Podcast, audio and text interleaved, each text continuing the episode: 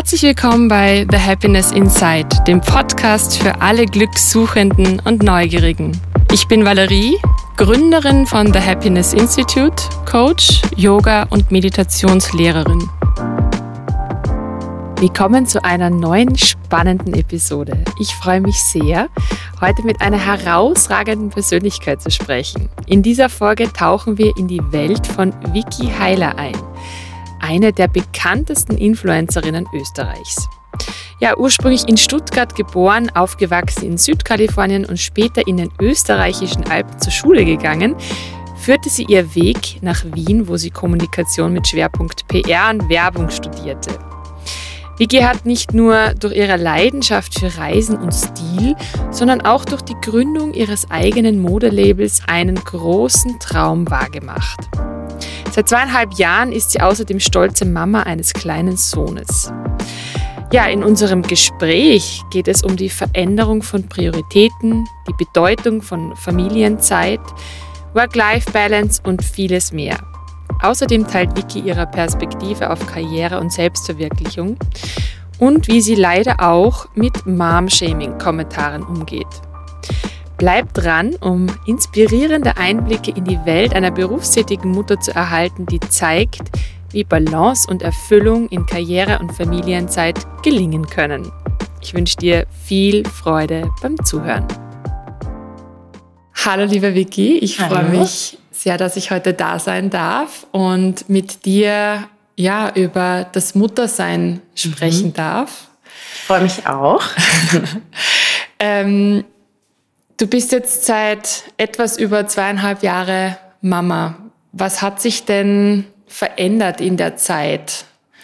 Wie hat sich deine Realität, deine Identität verändert? Also ich würde sagen alles. Ich glaube, die Antwort ist jetzt nicht so überraschend. Ähm, an erster Stelle die Prioritäten.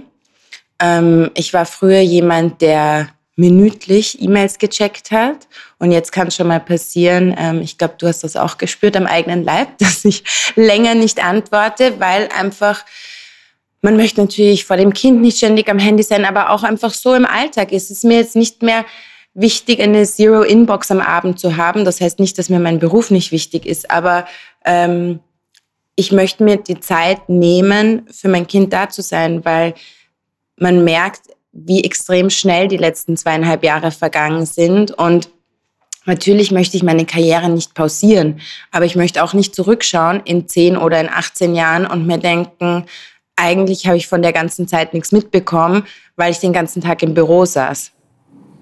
Ja, verständlich. Wie, wie funktioniert das dann konkret? Ich meine, du, du, du lebst ja auch von, von Social Media, von, von dem Kontakt sozusagen über Social Media mit den anderen Menschen. Da ist man ja oft dazu geneigt, dass man trotzdem immer wieder am Handy sich ertappt, oder? Also ich, mir geht's zumindest im Alltag oft so, dass ich vielleicht irgendwie eigentlich auf die, auf die Uhrzeit sehen möchte mhm. und zack, plötzlich bin ich in irgendeiner anderen App und die Zeit ist schon wieder vergangen. 100 Prozent, gebe ich dir komplett recht. Ähm, ich glaube, je älter unser Sohn wird, desto bewusster und aktiver ähm, ist das auch. Also wir ermahnen uns da auch quasi gegenseitig. Das fühlt sich dann in der Sekunde eigentlich komisch an oder man hat oft so diesen Instant-Abwehrmechanismus, wenn der Partner sagt, du, wir sitzen am Tisch, tu das Handy jetzt weg. Aber zwei Sekunden später ist das eigentlich Dankbarkeit und ähm, ich habe vor allem jetzt in dieser Zeit von Reels und Co so oft die Situation, dass ich scroll und wirklich eine halbe Stunde später wieder zu mir komme. Ganz bewusst äh, öffne ich TikTok nie, weil ich habe das einmal ganz am Anfang, als die App gehypt wurde, gemacht und es waren irgendwie dann zwei Stunden später und ich habe mir gedacht, was ist mit meinem Leben los? Ähm, nein, und also ich glaube, es ist bewusst, je älter er wird, ähm, wir spüren auch schon die ersten Anzeichen, dass wir wohl das Handy sehr oft in seiner Gegenwart haben, weil anders wie andere Kinder ist unser Sohn nicht so handyaffin, sondern er sagt, nein, Mama weg, will nicht gefilmt werden, will, dass wir das Handy zur Seite legen, wenn wir spielen, ähm, drückt das auch so wirklich weg.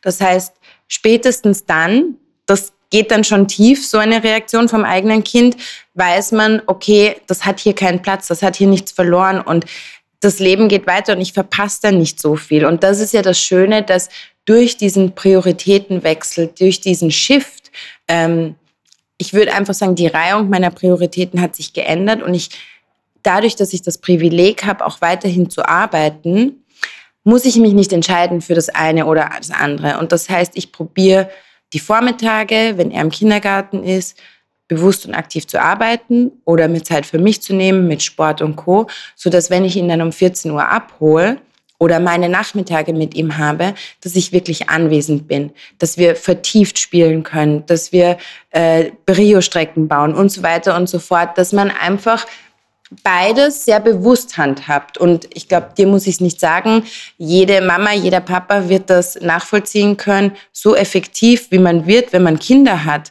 und produktiv. ja. Was man da in einer Stunde Mittagsschlaf geschafft kriegt, das habe ich früher gefühlt an einem acht Stunden Arbeitstag im Büro erledigt. Das heißt, ähm, einfach die Zeit bewusst nutzen und auch zu sagen, okay, jetzt bin ich im Büro, jetzt scroll ich nicht, jetzt erledige ich die E-Mails, jetzt poste ich die Kooperation, so dass es dann am Nachmittag nicht sein muss.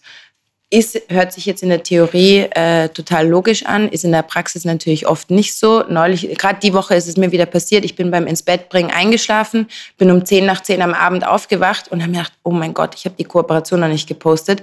Hätte ich das gemacht, was ich jetzt hier gerade predige und hätte es am Vormittag, während ich im Büro war, erledigt, äh, wäre das kein Thema gewesen. Ich hätte liegen bleiben können. Aber im Großen und Ganzen probiere ich es einfach so zu machen, dass beides seinen Raum hat und der dann nicht durch was anderes eingenommen wird. Hm. Also wirklich bei dem, was du tust, präsent zu sein. Genau. Ich glaube, das lernen uns die, die, Kinder sowieso sehr, sehr stark oder, oder leben sie uns auch vor, weil wenn die im Spiel sind, sind sie ja total im Vertieft. Spiel. Ja, also ich ja. das Gibt's immer nichts anderes. Ja. Ähm, während man selber, wenn eben irgendwas offen geblieben ist seitens Job, dass man dann irgendwie innerlich schon wieder hm, total denkt, was man ja. nicht irgendwie noch tun sollte. Und das verursacht natürlich dann Stress. Aber das ist das, was ich vorher gemeint gemeint habe, auch mit diesen konstanten E-Mails checken, da habe ich durch das Mama-Dasein, und das hätte ich nie von mir gedacht, eine Gelassenheit bekommen, wo ich mir einfach denke, das kann warten. Und ich kriege auch nicht auf jede E-Mail, die ich schreibe, innerhalb von zwei Stunden eine Antwort. Das heißt, ich muss und darf diesen Anspruch auch nicht an mich selber haben. Weil A, kann ich dem nie gerecht werden. Und B, wäre es auch unfair von einem zu erwarten, dass man so schnell verfügbar ist oder dass man nur darauf wartet, quasi diese E-Mail zu beantworten. Na total, absolut. Und wenn man, wenn man so äh, den, den eigenen Alltag irgendwie beobachtet, wie lange man oft auf, auf Antworten warten muss, dann ist das Eben. geht's eh genau. gleich. Ne? Das macht das Ganze dann ein bisschen entspannter. Wie hast du dir denn deine Mama-Rolle vorgestellt? Ähm, man hat ja trotzdem eine gewisse Erwartungshaltung an, an, an das, das zukünftige Leben mit Kind. Inwiefern hat es deine Erwartungen getroffen, übertroffen? Was hat sich, was hat sich in deiner Vorstellung oder in deiner Rolle verändert? Also ich habe mir die Kombination aus Arbeit und Kind ganz anders vorgestellt. Ich habe mir das so romantisch vorgestellt. Der hat da seine Krabbeldecke in der Ecke im Büro, geht jeden Tag mit mir in die Arbeit. Ich sitze am Schreibtisch, mache mein Zeug. Er liegt da im Eck und spielt oder ist unter seinem Spielbogen oder sonst was. Das war, glaube ich, nicht ein einziges Mal überhaupt der Fall. Ähm, das heißt, ich habe einfach sehr naiv und ich glaube, das ist auch was, wo zu dem ich leider auch beitrage, weil natürlich durch diese Instagram-Welt bekommst du immer nur Momentaufnahmen vermittelt. Und wenn du dann siehst, eine Kollegin, die das Kind am Schoß hat und parallel E-Mails macht, waren das vielleicht zwei Sekunden, bevor das Kind auf die Tastaturen eingehauen hat. Zumindest ist mein Kind so. Ähm, und ich habe, ich musste mich rausnehmen, mehr als ich dachte. Ich habe mir eigentlich die ersten drei Monate so ein bisschen geblockt, habe keine Kooperationen angenommen, ähm, habe nicht realisiert, auch dadurch, dass es das erste Kind ist, dass die Kleinen eigentlich so im Idealfall 20 Stunden am Tag schlafen und man da eigentlich noch relativ gut was nebenbei machen kann, natürlich nach Wochenbett und Co. Und ich fand eigentlich die Zeit zwischen so sechs und 18 Monate. Dieses Jahr fand ich am intensivsten. Wenn sie eben nicht mehr so oft schlafen, wenn sie mobil werden, wenn du sie nicht irgendwo kurz mal ablegen oder hinsetzen kannst, sondern jede Sekunde schauen musst, fallen sie nicht hin, ziehen sie sich nirgends hoch, stecken sie was in den Mund und dann eben auch das angefangen hat, dass er ständig auf dem Arm sein wollte, aber du nebenbei nichts machen kannst. Und wenn ich, also würde ich nochmal ein Kind bekommen, was hoffentlich irgendwann der Fall ist, würde ich mir A, öfter nach Hilfe fragen. Das war was, das habe ich viel zu selten gemacht. Und B, einfach die Zeit anders einteilen mit dem Wissen, okay, ab sechs Monaten wird mein To-Do deutlich intensiver im Sinne von Bespaßung und aktiver. Natürlich am Anfang musst du erst in diese Rolle reinwachsen und es war alles super anstrengend. Auch das Stillen. Ich weiß noch, wie ich da teilweise eine Dreiviertelstunde gesessen bin und mir einfach dachte so, das kann es jetzt nicht sein. Aber das wird alles leichter. Nur wie aktiv die Kids werden, das habe ich total unterschätzt, weil das schaut immer so easy aus bei den anderen und selber, also wir sind da echt oft an unsere Grenzen gegangen und das ähm, war was, das habe ich mir ganz anders vorgestellt.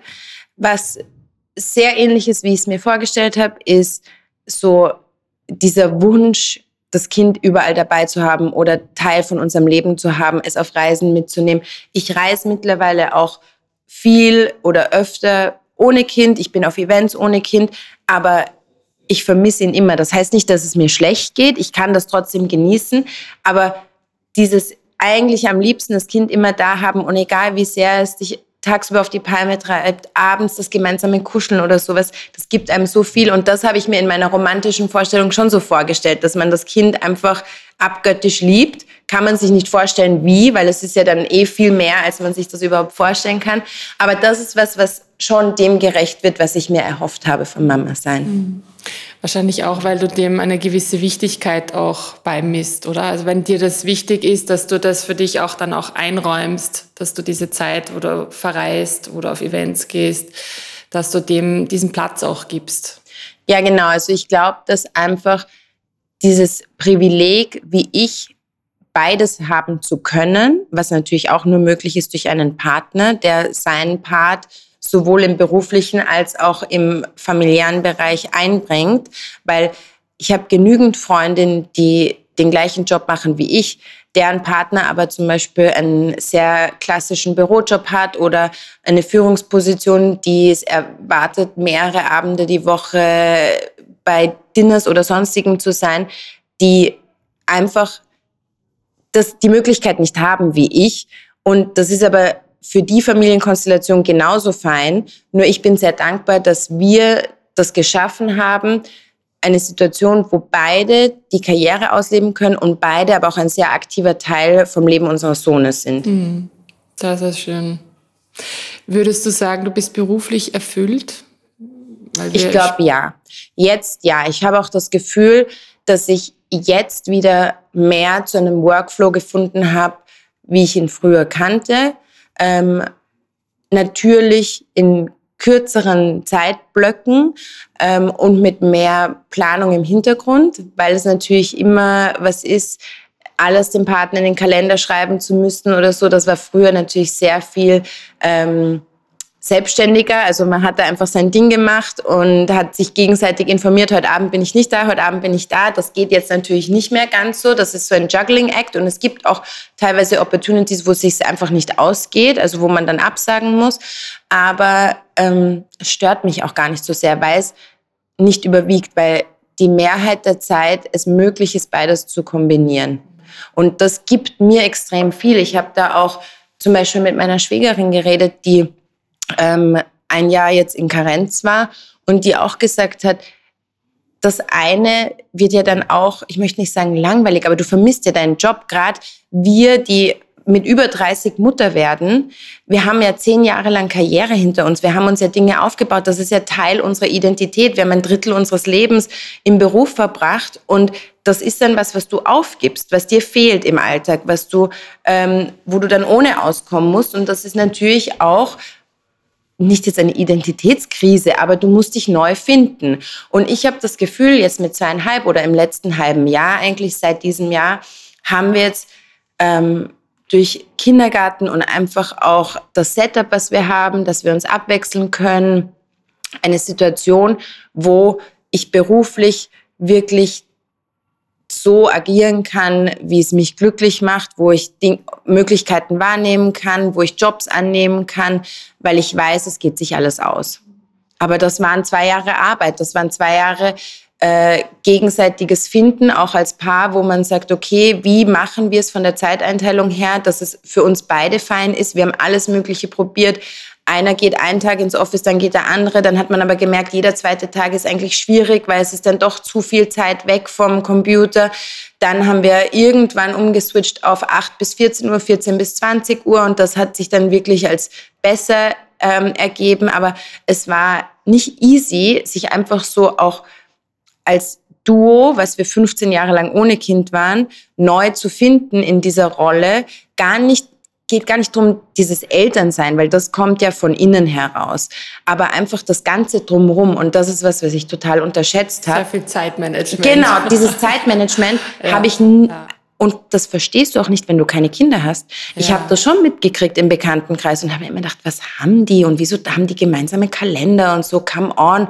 Aber wenn man das selber durchlebt, versteht man, wieso das so wichtig ist. Und jetzt, dieses Jahr, habe ich das Gefühl, wir haben beide die Möglichkeit, viel zu arbeiten, aber auch viel mit unserem Sohn zu sein. Und ich fühle mich da wirklich sehr angekommen. Super. Also auch mit der Fremdbetreuung natürlich. Kindergarten ist Ja, da das ist natürlich ein Luxus. Thema. Das ist ein Luxus, ja. dass du das Kind ja. mit zwei Jahren, ich weiß auch, wir sind am Land aufgewachsen und meine Mama sagt, da hätte es die Möglichkeit auf eine Tagesmutter gegeben, sehr kostspielig. Ja.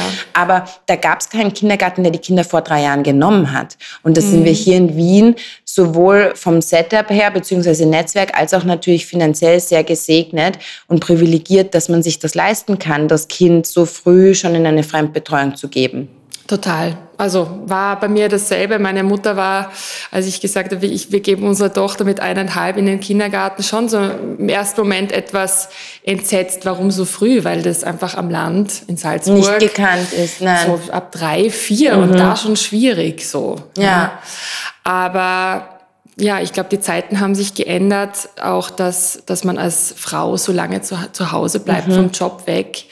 Das, das, auch das hat sich verändert. Genau.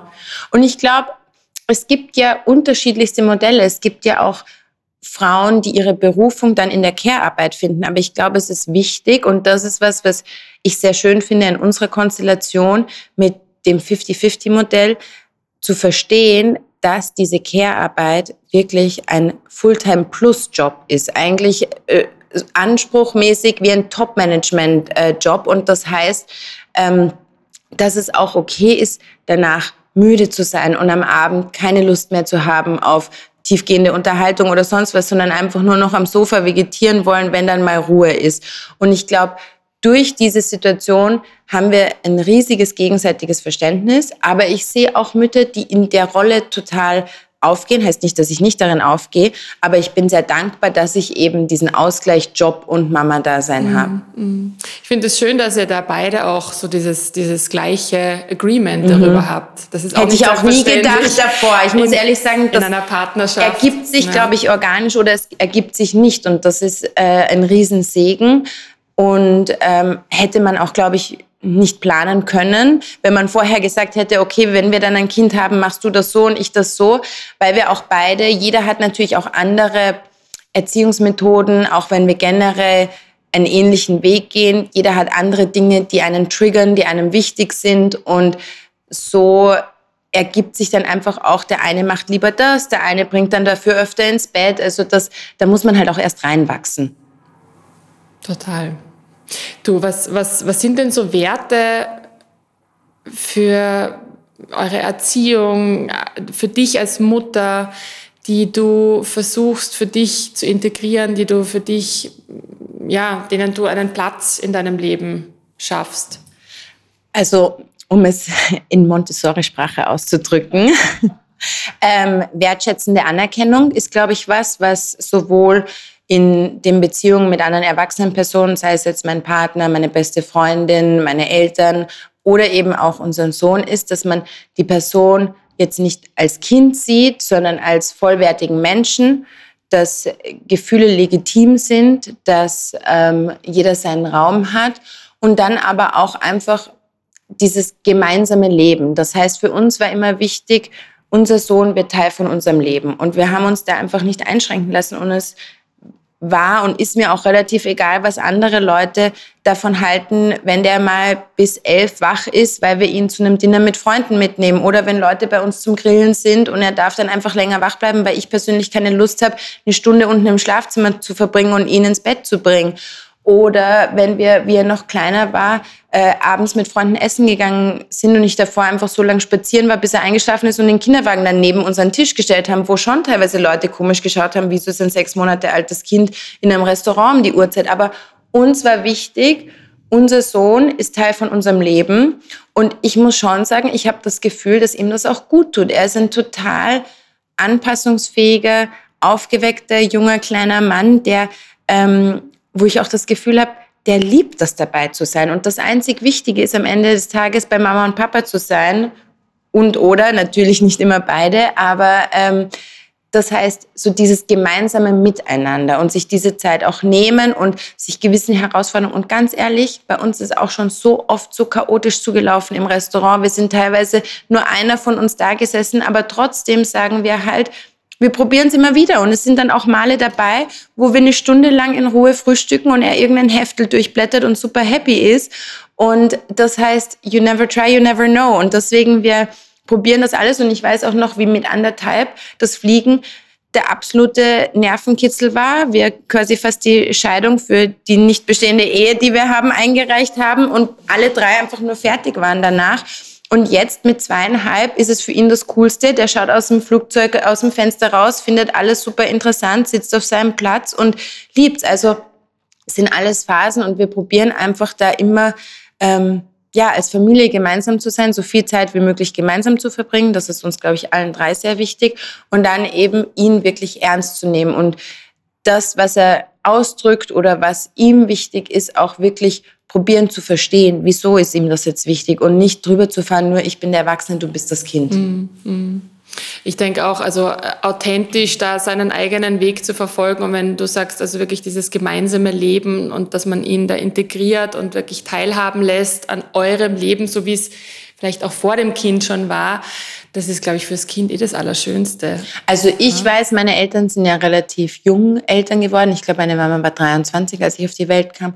Und ich habe vage Erinnerungen, ich kann nicht genau sagen, wie alt ich da war, vielleicht drei, vier, fünf, wie ich bei Silvesterpartys und allem Möglichen einfach dabei war. Und ihre Freunde sind für mich heute total enge Bezugspersonen, die ich auch, wenn ich mal irgendwo bin in einer Stadt, wo die leben, ohne meine Eltern zum Abendessen treffe, weil ich da immer dabei war und weil das ganz normal war und für mich das eigentlich total schöne Erinnerungen sind und es doch im Nachhinein komplett egal ist, ob das Kind einmal nur acht Stunden geschlafen hat statt elf.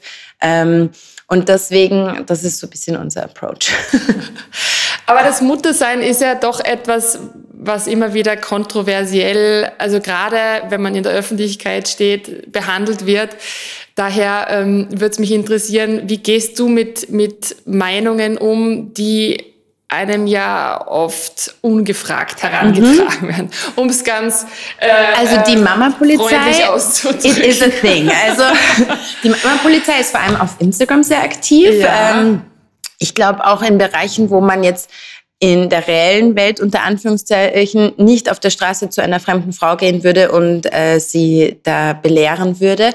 Das hat schon in der Schwangerschaft angefangen. Ähm, du kannst nicht äh, einen Ingwer-Shot trinken, weil Ingwer löst Wehen aus. Du kannst nicht äh, in die Badewanne gehen, das sollst du erst machen kurz vor der Geburt, bla bla bla bla bla.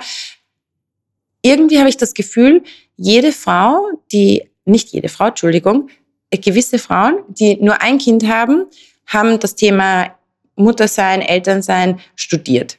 Und ihr Weg ist das einzig Richtige und wir haben uns sehr früh dazu entschlossen, bereits in der Schwangerschaft. Wir haben einen Arzt, bei dem ich seit fast 15 Jahren bin und eine private Hebamme, die wir uns sehr gut überlegt haben, denen wir unser volles Vertrauen geschenkt haben. Und das waren die Meinungen, die uns wichtig waren. Die eigenen Mütter auch noch dazu vielleicht oder Eltern bei Erziehungsthemen. Aber ähm, haben da versucht, so wenig nach rechts und links zu schauen, wie es nur möglich ist.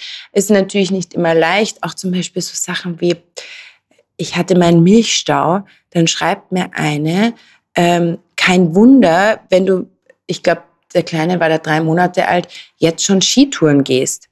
Und dann deine Stillabstände sind zu groß. Und dann habe ich mir gedacht, sie weiß nicht, wann ich gestillt habe, sie weiß nicht, wie lang die Skitour war, hat sie mir Screenshots von Amazon Stillratgebern geschickt, Gott, wo ich mir einfach so denke, so, was bewegt mhm. mich als Person dazu, einem fremden Menschen so sehr nahe zu treten? Und ich verstehe, dass das Dasein in der Öffentlichkeit und das Teilen von gewissen, sehr wohl überlegten Ausschnitten meines Lebens ähm, anderen das Gefühl gibt, sie sind Teil dieses Lebens, was ja auf gewisse Art und Weise auch stimmt. Und ich liebe meine Community und schätze den Austausch extrem. Aber da werden schon teilweise Grenzen überschritten. Ähm, auch zum Beispiel, ich hatte erst kürzlich wieder, wo es darum ging, Hängebusen, wo ich zurückgeschrieben habe, also A, ich bin sehr glücklich mit meinem Körper und B, ich habe 14 Monate lang ein Kind damit gestillt. Ganz ehrlich, ich habe andere Prioritäten in meinem Leben. Aber wie komme ich dazu? Und das Interessante ist ja, das sind andere Frauen. Das ist nicht ein ja, Mann, der sowas schreibt. Ja. Ähm, und das ist ein Phänomen, das werde ich, glaube ich, psychologisch nie ganz nachvollziehen können, ähm, weil ich per se nicht so bin. Ich bin ganz nach dem Motto Leben und Leben lassen. Ich glaube, es ist wichtig zu wissen, jede Familie ist individuell, jede Familienkonstellation ist individuell. Ähm, ob du eine Nanny hast oder ob du keine Nanny hast, ist deine Entscheidung. Das sagt nichts über dich als Mama aus oder als Papa aus. Und wie lange du stillst, ist auch komplett individuell. Und ich glaube, es gibt Menschen, die meinen oder die die Regeln aus ihrem Familiendasein auf andere projizieren wollen. Und das ist das, wo ich einfach mir denke, wieso? Weil.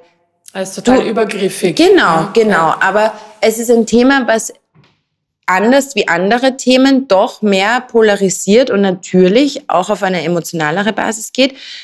Zum Glück habe ich da, äh, ich glaube, dank meiner Eltern oder so wie wir erzogen wurden, ein sehr starkes Selbstbewusstsein. Das heißt, solche Sachen sind natürlich im Moment nervig oder mühsam oder du denkst dir so, oh mein Gott, was ist das für eine Person? Aber es geht mir nicht so an die Substanz. Ich lasse mich da von meinem Weg nicht so beirren. Und ich hoffe, dass andere Mütter auch verstehen, andere Väter, aber ich sage jetzt Mütter, weil es viele Themen sind dann auch so Sachen wie Stillen, Postpartum Body, Schwangerschaft, was du machst, was du nicht machst.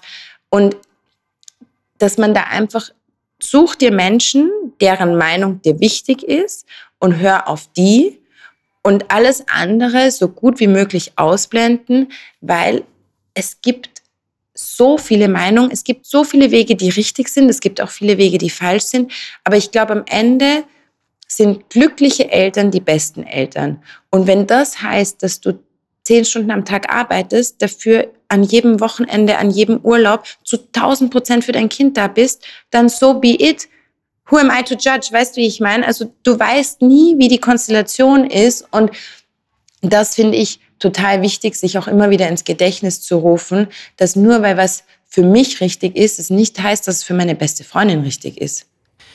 Also gerade wenn es um das Thema Mom-Shaming gibt, es ist ja schon verrückt, dass es diesen Begriff überhaupt gibt.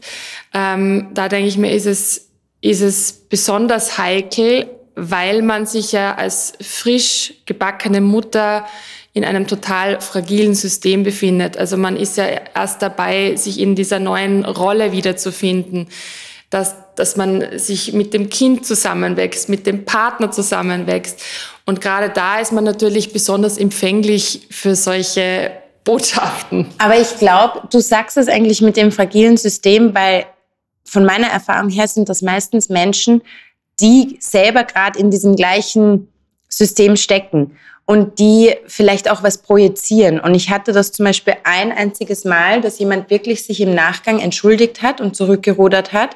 Da ging es um das Thema Workouts nach der Geburt, wie der Körper ausschaut und so weiter und so fort. Und ich hatte zum Beispiel, ich hatte eine super einfache Schwangerschaft, konnte bis ganz zum Schluss Sport machen, habe das auch gern gemacht, hatte da auch einen Trainer, der mich toll begleitet hat und habe demnach von den 14 Kilo, die ich zugenommen hat, elf waren acht Tage nach der Geburt unten. Das war, ich habe da nichts gemacht. Ich bin im Bett gelegen, ich war im Krankenhaus.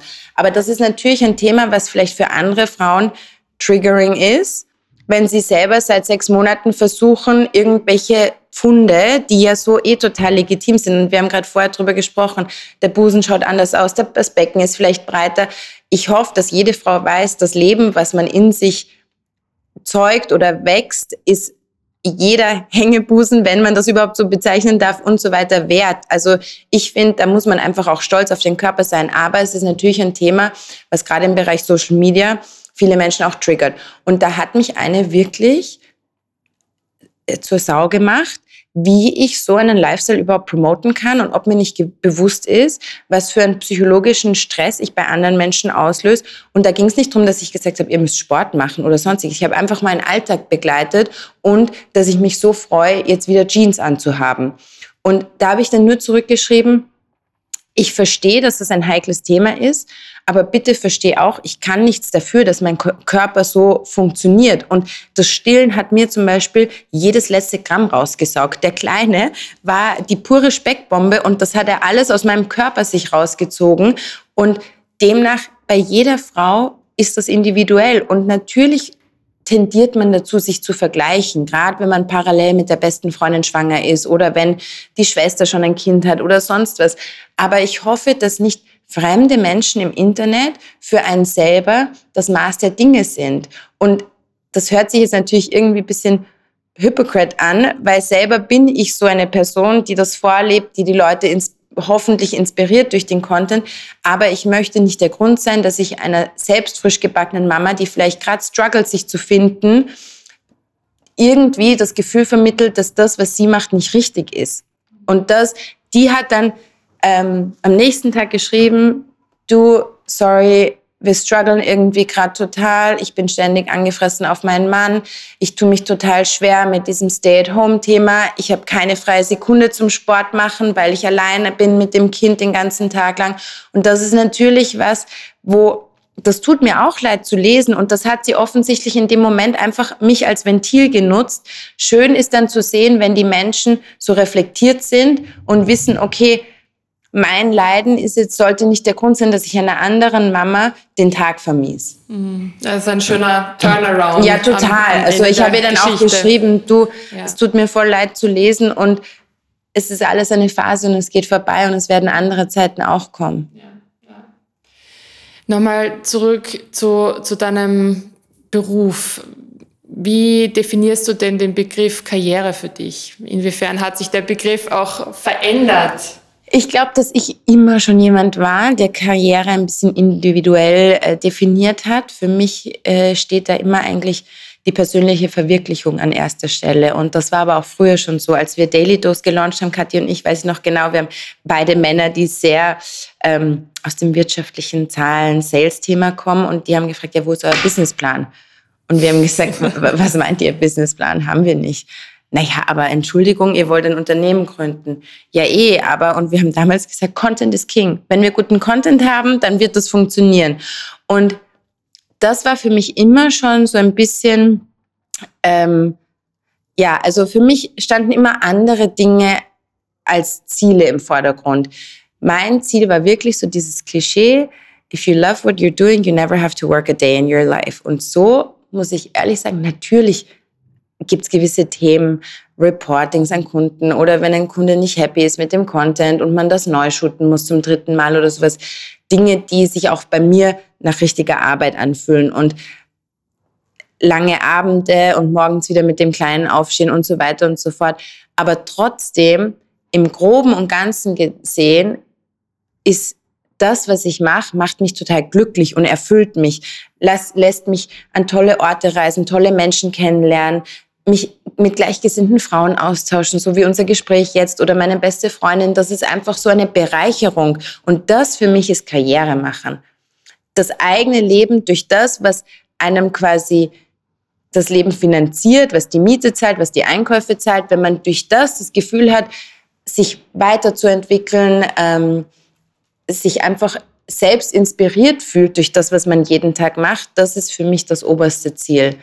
Ähm, braucht man natürlich, glaube ich, doch am Ende einen Geschäftspartner, eine Geschäftspartnerin oder einen ähm, Partner wie mein Mann, wo man sagt, äh, der holt einen ab und zu auf den Boden der Realität zurück, weil natürlich nur äh, Kreativität und Inspiration und Happiness am Ende doch keine Miete zahlt und man das Ganze dann doch in ein Modell ummodellieren muss, was ähm, ja mit Buchhaltung und Rechnung und solchen Themen funktioniert. Aber für mich ist das Karriere machen einfach, ich habe auch keine großen Ziele in dem Sinne. Das soll nicht heißen, dass ich nicht zielstrebig bin, aber ich habe nicht jetzt eine Nummer im Kopf oder eine solche Sachen vor Augen, wo ich sage, da muss ich in fünf Jahren sein, da möchte ich in zehn Jahren sein, sondern ich habe einfach das Gefühl, go with the flow und wenn du offen bist, dann ergeben sich auch immer wieder neue Türen und du musst einfach flexibel bleiben. Also ich, das alles, was ich jetzt mache,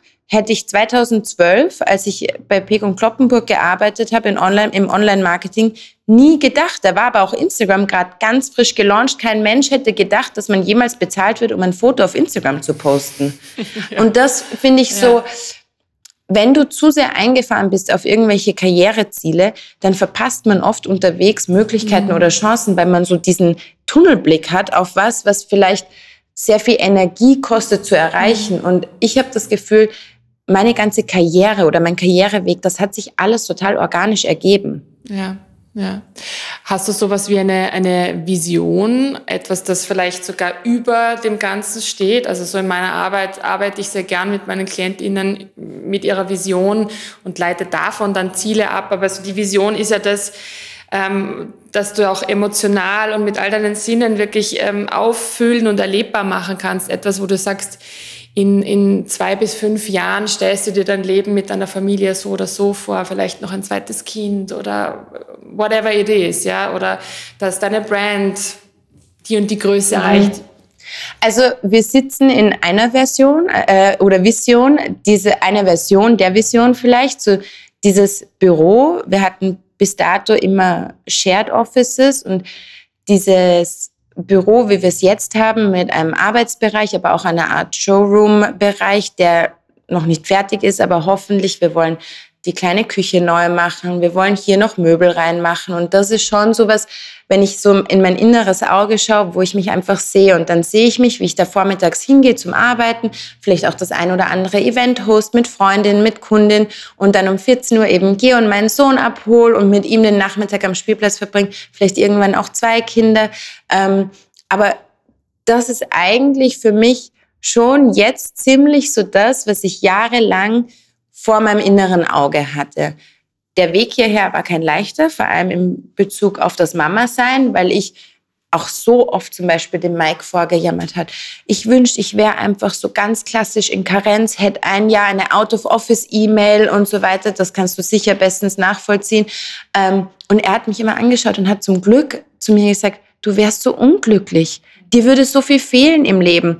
Aber dieser Spagat hat sich in den zwei Jahren, in den ersten zwei Jahren so weit aus angefühlt. Und jetzt habe ich das Gefühl, ich habe so langsam wieder das alles bisschen zusammengebracht und es fühlt sich irgendwie leichter an, das zu kombinieren. Ja. Natürlich muss man sagen, Sachen wie Corona und Co. waren natürlich auch Ausnahmezustand genau in dem Jahr, als unser Kind auf die Welt kam.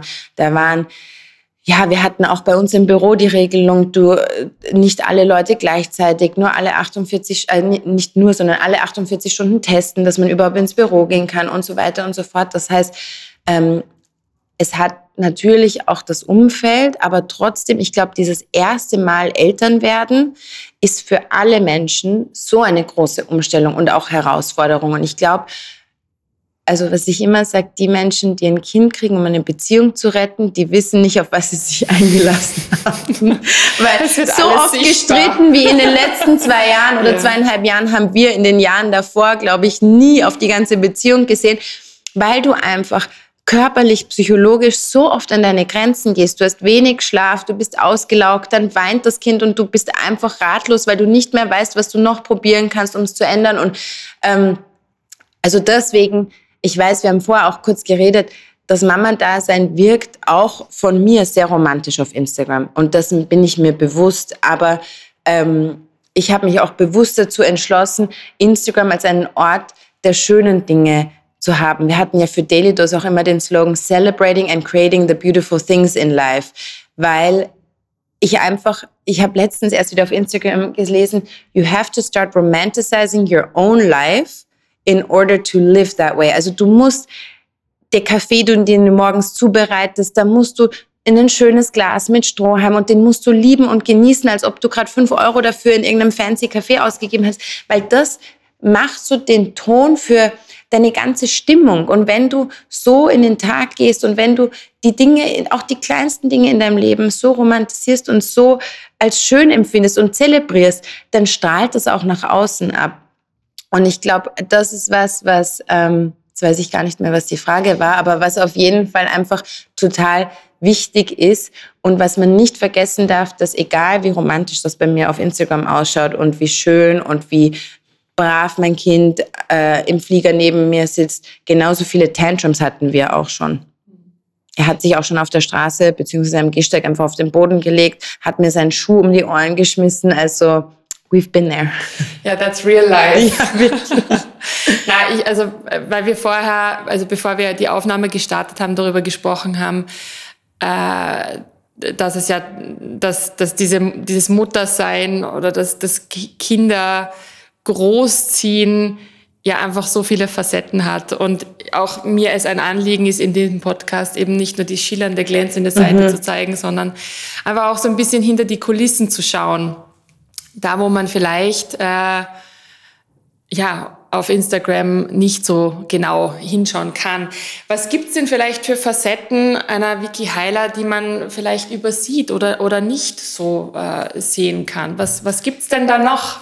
Also um es jetzt äh, in den Worten von meiner Mitarbeiterin äh, zu sagen, sie sagt immer, du bist im echten Leben viel lustiger, als du hast einen besseren Humor ähm, und vielleicht auch sarkastischer, als man jetzt von meinen Stories meinen würde oder von meinen Posts meinen würde. Ich glaube, was man auch nicht sieht, ist, wie viel Zeit ich wirklich mit meinem Kind verbringe, weil das natürlich auch was ist, was ich bewusst, ich zeige ihn nie mit Gesicht ähm, und auch jetzt nicht ständig jedes Mal, wenn wir am Spielplatz sind oder sowas. Ähm, was sind noch Sachen, die man so von mir nicht kennt? Dass ich, dass es ganz viele unordentliche Ecken in unserer Wohnung gibt. Ganz schlimm, ja. ähm, nein, das, dass ich chronisch eigentlich zu spät komme, weil ich, ich habe mal gelesen, es liegt daran, wenn man ein optimistischer Mensch ist, man glaubt immer, es geht sich eh aus und deswegen kann man noch 100 Sachen machen. Ähm, das ist was, was die Leute wahrscheinlich, ich glaube, ich wirke sehr composed und organisiert und so auf Instagram und ich bin eigentlich ein sehr, ähm, ein großer Herzmensch, der sehr ich weiß nicht, aber spontan lebt oder einfach flexibel ist, der einfach auch so ein bisschen, ich möchte nicht sagen, in den Tag rein lebt, weil das stimmt nicht. Ist es auch wichtig, so ins Büro zu gehen, aber einfach auf mich selber sehr stark höre und das macht, was sich gut anfühlt und ähm, eben genauso teilweise ein bisschen chaotisch bin. Mhm. Also man könnte sagen, du, du hast eine gute Intuition, der du, ja. der du auch folgst. Ja. Was unterstützt dich denn auf deinem Weg, da auch immer wieder zu spüren, was dir gerade wichtig ist? Weil ich glaube, es gibt ja auch viele, die sich da schwer tun, diese Connection zu sich selbst wirklich zu halten, die dann sehr stark im Außen sind, sich eben beeinflussen lassen durch Social Media, durch Influencerinnen. Ähm, aber dass man wirklich sagt, das, das sind so Rituale, das ist, lass es Sport sein, whatever it is, ähm, die dich dabei unterstützen, ja, mit dir in Verbindung zu bleiben und auch wirklich zu spüren, was du gerade brauchst? Ich glaube ehrlicherweise, dass man da viel weiter zurückgehen muss. Und ich muss sagen, da bin ich meinen Eltern auch sehr dankbar. Wir wurden immer ernst genommen. Unsere Probleme wurden ernst genommen. Wir hatten immer, auch wenn wir andere Sichtweisen hatten als alle anderen am Tisch, ähm, es gab immer Raum, um das auszudrücken. Das heißt, es wir hatten alle diesen persönlichen Raum, uns zu entfalten. Und nur als Beispiel, mein Bruder hat mit 1,0 maturiert, ich habe mit 2,6 maturiert. Meine Mama hat, als meine Mathe-Matura ein Vierer war, vor Freude geheult. Bei meinem Bruder hätten sie wahrscheinlich aus anderen Gründen geheult. Das heißt, es wurde sehr individuell auf uns als Kinder und auf unsere Talente und Fähigkeiten eingegangen und diese auch gefördert im Sinne der freien Entfaltung. Und ich glaube, dass sowas in einem jungen Alter, wo du auch von erwachsenen Menschen geschätzt wirst, was mit dir macht, wo du dann später nicht so leicht abzubringen bist von deinem Weg, wo du einfach tief in dir weißt, ich mache es richtig und ich kann auf mich selber vertrauen, um zu wissen, was für mich richtig ist. Natürlich bin ich damit auch schon eingefahren. Natürlich ist nicht jede Entscheidung, die ich treffe, die beste Entscheidung, die ich jemals getroffen habe. Aber trotzdem bin ich mit mir selbst, glaube ich, sehr im Reinen. Und ich glaube, das kommt daher, dass wir einfach in frühen Jahren schon so ernst genommen wurden und dass immer Raum für Diskussion war, dass wir gelernt haben zu streiten, dass das auch okay war, dass man auch nicht die gleiche Meinung haben muss wie Erwachsene oder wie die Geschwister, nur weil man in der gleichen Familie aufwächst. Und dass die Liebe füreinander aber stärker ist als die Differenzen und somit auch gleichzeitig diese Liebe, die man für sich selbst hat, so gehegt und gepflegt wurde, dass man jetzt im Erwachsenenalter einfach mit beiden beiden im Leben steht und sagt, die Person bin ich und es ist völlig fein, wenn du das anders empfindest, aber ich stehe zu mir und zu den Werten, die ich habe. Hm, voll schön. Ist das etwas, was du auch äh, eurem Sohn mitgeben möchtest? Hoffentlich. Ich, ich sage immer, ich weiß nicht, was meine Eltern richtig gemacht haben. Ich überlege auch oft und es ist, glaube ich, so, dass jeder, jede Person, die Eltern wird, ähm, erst dann die eigenen Eltern so wirklich zu schätzen weiß, weil man dann erst versteht, was sie eigentlich für einen getan haben oder auch nicht getan hat. Es ist ja auch okay zu sagen, als erwachsener Mensch zu realisieren, okay, meine Eltern haben es zwar gut gemeint, aber nicht alles, was sie gemacht haben, war das Beste für mich persönlich. Aber sie haben, sie dachten, es wäre gut für mich. Und ähm, ich glaube, das als Erwachsener zu realisieren und ich überlege oft, was sind die Dinge, die meine Eltern gemacht haben, damit wir als Geschwister so eng sind. Aber das kann auch einfach Glück sein, dass wir halt so auf einer Wellenlänge sind. Aber ähm, ich probiere das schon unserem Sohn auch mitzugeben und ähm, mir ist es ganz wichtig, er redet jetzt noch nicht so viel, sein Wortschatz ist eher begrenzt, aber später auch, dass man sich einfach unterhält und wenn er was anderes macht oder er hat jetzt schon, was sich abzeichnet, einen relativ dicken Schädel, also ähm, starker eigener Wille, wobei der ist ja mit in dem Alter jetzt gerade zweieinhalb sowieso sehr ausgeprägt, aber dass man einfach nicht gleich sagt, nein, das ist falsch, sondern sagt, wieso möchtest du das so machen? Wieso hast du das gemacht oder wieso hast du da jetzt die Wand angemalt? Hoffentlich bin ich in dem Moment so ruhig, dass ich diese Frage stellen kann. Aber ja, prinzipiell ja. eher, dass man wieder um zurückzuzirkeln zu dieser wertschätzenden Anerkennung, dass man das Kind und deren Persönlichkeiten akzeptiert und auch wahrnimmt und einfach auch den Freiraum für Entwicklung lässt, weil am Ende des Tages Mike und ich sind auch komplett unterschiedliche Persönlichkeiten, aber wir funktionieren extrem gut gemeinsam in Kombination, weil man sich da eben auch gegenseitig bereichert. Und ich glaube, dass unser Kind eben ein Mix aus dem ist und das muss man einfach auch akzeptieren, dass nicht, er wird in seinem Leben nicht alles so machen, wie ich es machen würde oder wie es der Mike machen würde. Aber wenn man ihm trotzdem vermittelt, dass wir immer für ihn da sind und dass wir ihn als Person schätzen, dann glaube ich, ist das auch was ganz Wichtiges für das restliche Leben einfach. Total. Mhm. Wir kommen schon zum Ende unseres Interviews. Ich habe noch so ein paar recht praktische Fragen an dich. Äh, eine wäre, gibt es irgendwie sowas wie Alltagshacks, wo du sagst, das, das unterstützt dich in deinem Alltag mit Vereinbarkeit, mit Zeitmanagement, wo du sagst, ja, jetzt als, als junge Mutter mit äh, Erfolg, mit Beruf, ähm, dass du da ja gut durchkommst und alles unter einen Hut bringst? Ja, super unromantisch Kalender. Für alles, wirklich jeden Kaffee mit einer Freundin, alles in einen Kalender eintragen und mir auch innerlich gewisse Zeitslots dafür einteilen. Einfach, dass man weiß, okay, wenn ich jetzt eine Dreiviertelstunde zu spät bin zu dem Café, dann geht sich halt äh, der Termin danach nicht mehr aus oder es wird stressig, es rentiert sich dann gar nicht mehr dahin zu gehen, dass man das so ein bisschen visualisiert hat und im Überblick hat.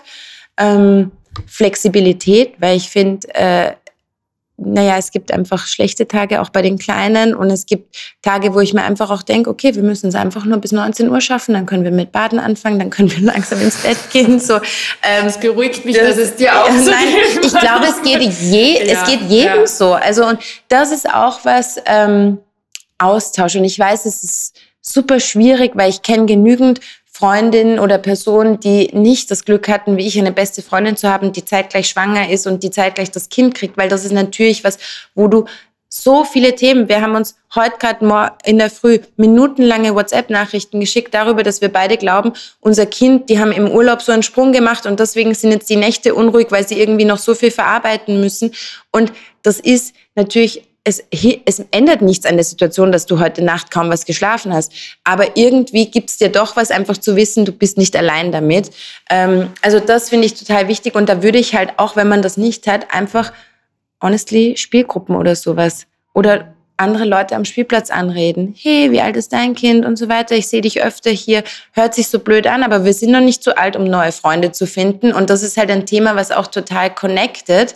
Und ähm, ja, also ich finde Austausch total wichtig.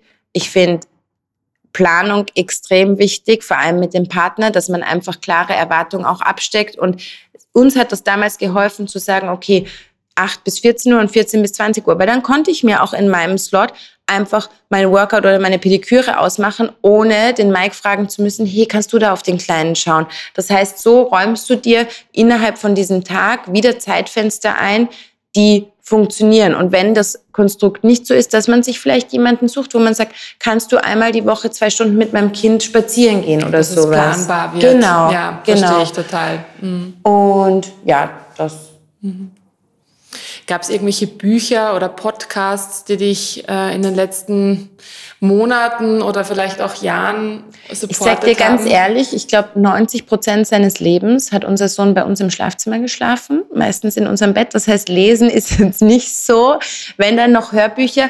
Ähm, was ich immer wieder auch gern verschenke, ist, warum französische Kinder keine Nervensägen sind.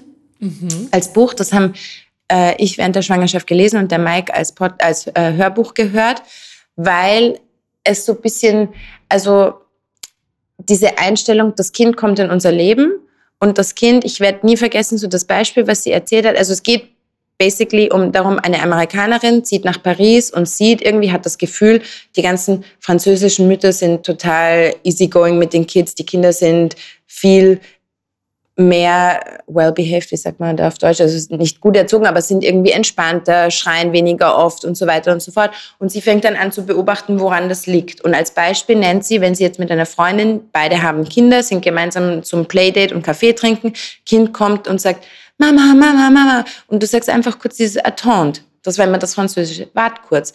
Und dass die Kinder einfach auch merken, es dreht sich nicht alles um sie. Nicht jedes Bedürfnis kann in der Sekunde erfüllt werden. Das heißt nicht, dass man sie weniger liebt, nur dass sich dass die Kinder in unser Leben kommen und dass wir nicht unser Leben komplett auf den Kopf stellen, um dem Kind gerecht zu werden, weil man den Kindern einfach auch mehr zutrauen kann, als man glaubt. Und das passt einfach sehr gut, glaube ich, zu Mike und meiner Einstellung zu unserem Leben.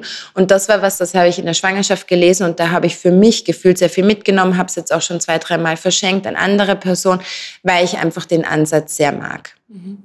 Stellen wir den Titel auf jeden Fall in die Show Notes. Ja. Die Interesse haben. Und dann noch, wo, was jetzt auf, meiner, auf meinem Schreibtisch liegt, was ich als nächstes lesen werde, ist Mythos Mutter von der Evelyn, Little Paper Planes auf Instagram. Ähm, da verfolge ich den Content auch sehr gern. Ich kenne sie auch von diversen Events in Person und glaube, dass das auch ein sehr erfrischender ähm, Ansatz ist zum Thema Muttersein. Super, danke dafür. Ja, sehr gerne. Ja, liebe Vicky, ich äh, danke dir von Herzen für dieses ich offene Gespräch. Ähm, ich wünsche dir alles Wunderbare. Dankeschön. Kleinen, kleinen danke, Mann. danke. Dankeschön. Bis bald hoffentlich. Das war eine weitere Folge von The Happiness Insight, dem Podcast für alle Glückssuchenden und Neugierigen. Danke, dass du zugehört hast. Wenn dir das, was du heute gehört hast, gefällt, freue ich mich natürlich über deinen Support. Das heißt, abonniere den Podcast, schenk mir Sternchen, teile ihn oder hinterlasse mir eine Rezension. Ja, und nun zum Talk selbst. Wie hat dir das Gespräch mit Vicky Heiler gefallen? Was konntest du für dich mitnehmen? Was inspiriert dich oder was sagt dir vielleicht so gar nicht zu? Alle Links zu Vicky und ihrem Label sowie den Buchempfehlungen findest du natürlich in den Show Notes. Again and again. Äh, noch ein kleiner Hinweis in eigener Sache. Wusstest du, dass ich zusammen mit meiner Businesspartnerin Mariella ein dreimonatiges Mentoring-Programm für Mütter auf die Beine gestellt habe? Ja, hier geht es nämlich darum, Frauen nach der Karenz oder Bildungskarenz auf einem beruflich erfüllten Weg zu supporten. Falls du dazu mehr erfahren möchtest, findest du natürlich auch hierzu den Link in den Show Notes. Also, ich freue mich auf die nächste Folge mit Magdalena Mahler von Haus und Hof in Salzburg. Mach's gut, deine Valerie.